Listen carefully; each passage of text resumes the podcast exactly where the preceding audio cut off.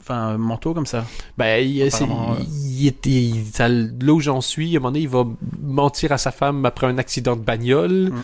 Euh, il a continué de, genre, faire pipi au lit jusqu'à 25 ans. Euh, et il raconte tout ça et c'est vraiment la, il ne- n'épargne aucun détail. Et euh, il raconte les médocs que ses parents lui de ça m'a fait rire quand même. Il dit, il y avait un médoc qui s'appelait genre Dehydrax, je sais pas trop quoi, 5000. Et euh, c'était pour te- vraiment te déshydrater pour ça que tu fasses pas pipi au lit la nuit. Mais c'était tellement efficace que tout était déshydraté. Mon corps, ma bouche, mes yeux. Et mes parents ont finalement compris que c'était peut-être pas une bonne chose quand ils se sont rendus compte que cligner des yeux devenait bruyant à table. L'image est dégueulasse. à fond. Et il y a plein plein de, de tweets de lui. Il raconte aussi sa philosophie par rapport à Twitter. Et ça, c'est super intéressant pour, aussi pour les humoristes. Il dit, euh, en gros, on me dit, ah, tu donnes un des premiers à donner son matériel sur Internet. Je dis, ah, pourquoi est-ce que tu le donnes au lieu de te faire payer? Je dis, bah, tout simplement parce que les gens veulent pas me payer. Ouais. Donc, euh, et, je me suis fait piquer un gag une fois. Et, euh, et je savais que ça allait arriver, quoi que ce soit. Et au lieu de me sentir mal, je me suis vraiment dit, bah, en fait, ça veut dire que ce gag-là était correct. Et ça veut aussi dire que si je suis pas capable de le remplacer, ça veut dire que je suis juste capable de faire un bon gag de temps en temps. Donc, ils m'ont but sur Twitter, c'était de montrer que c'était, c'était pas un accident de parcours, le fait d'être drôle. C'était que tous les jours, j'écrivais des trucs drôles tout le temps. Et c'est ça qui l'a amené à son euh, book deal, c'est ça qui l'a amené à plein plein de choses après. Et, euh, Mais sur le livre, ils l'ont mis en gros. Hein. Élu personne la plus drôle de Twitter par, euh, je sais pas, Comédie Centrale, je crois. ouais.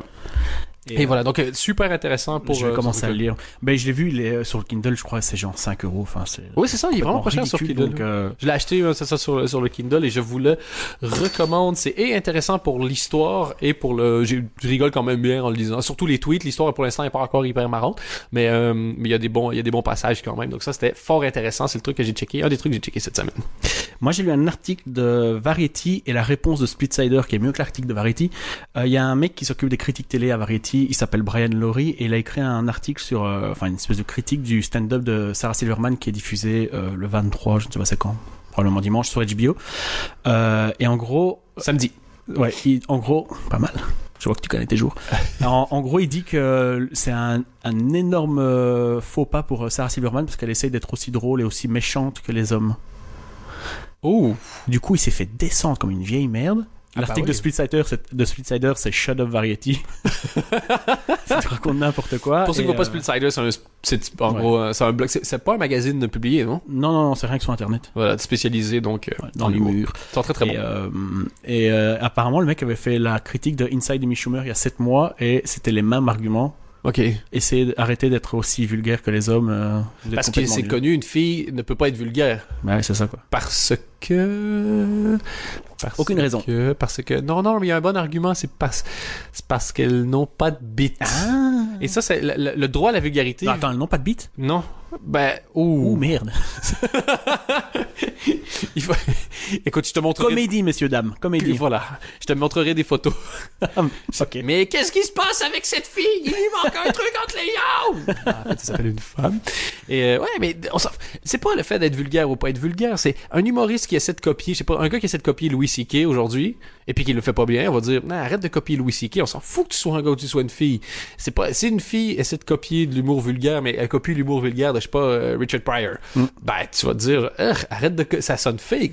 Mais si elle est drôle, est-ce qu'on s'en fout que ce soit une que c'est fille? pas son premier stand-up. Elle a déjà fait un million de trucs avant. On sait bien qu'elle est drôle et qu'elle est un peu cracra. et Puis qu'elle est vulgaire. Elle avait Ouais, quand ouais. même proposé pour euh, un, gouverneur de genre je sais plus c'est pour quelle raison mais euh, bref que si tel truc était, était accepté, elle lui proposait de coucher avec lui en ciseaux à travers son jean. C'était parce qu'il devait voter une, loi importante. Je sais plus c'était quoi. Peut-être sur le mariage gay ou un un truc comme ça. Et après ça, elle fait une démonstration de c'est quoi, genre coucher avec lui en ciseaux par-dessus ses jeans avec une peluche. C'était Miley Cyrus avant Miley Cyrus. Ouais. c'est vrai. Mais, euh, mais donc voilà, c'était. Le, le fait que si les femmes sont aussi drôles, c'est vraiment. Mais c'est con de revenir à ça en 2013 et surtout avec Sarah Silverman, on sait qu'elle est drôle. Enfin, je veux dire, c'est complètement ridicule. Ouais, est-ce que tu checks ses succès des 20 dernières années? Là? Ça, peut être un, ça peut être un bon indice. hein? Ouais, mais euh, c'est bizarre. Mais euh, Tant qu'à moi, il y a des hommes qui devraient arrêter d'être vulgaires. Ouais. Paul de cul sur la Ça va et elle a fait un passage promo chez Kimmel, qui était donc son ancien mari. Ils étaient mariés? Euh, je Ou pense que oui. Je sais pas. Et euh, en gros, c'était assez drôle parce qu'elle est revenue avec une caisse en carton. Je sais pas si t'as vu. Non, j'ai pas regardé En encore. gros, elle lui a rendu.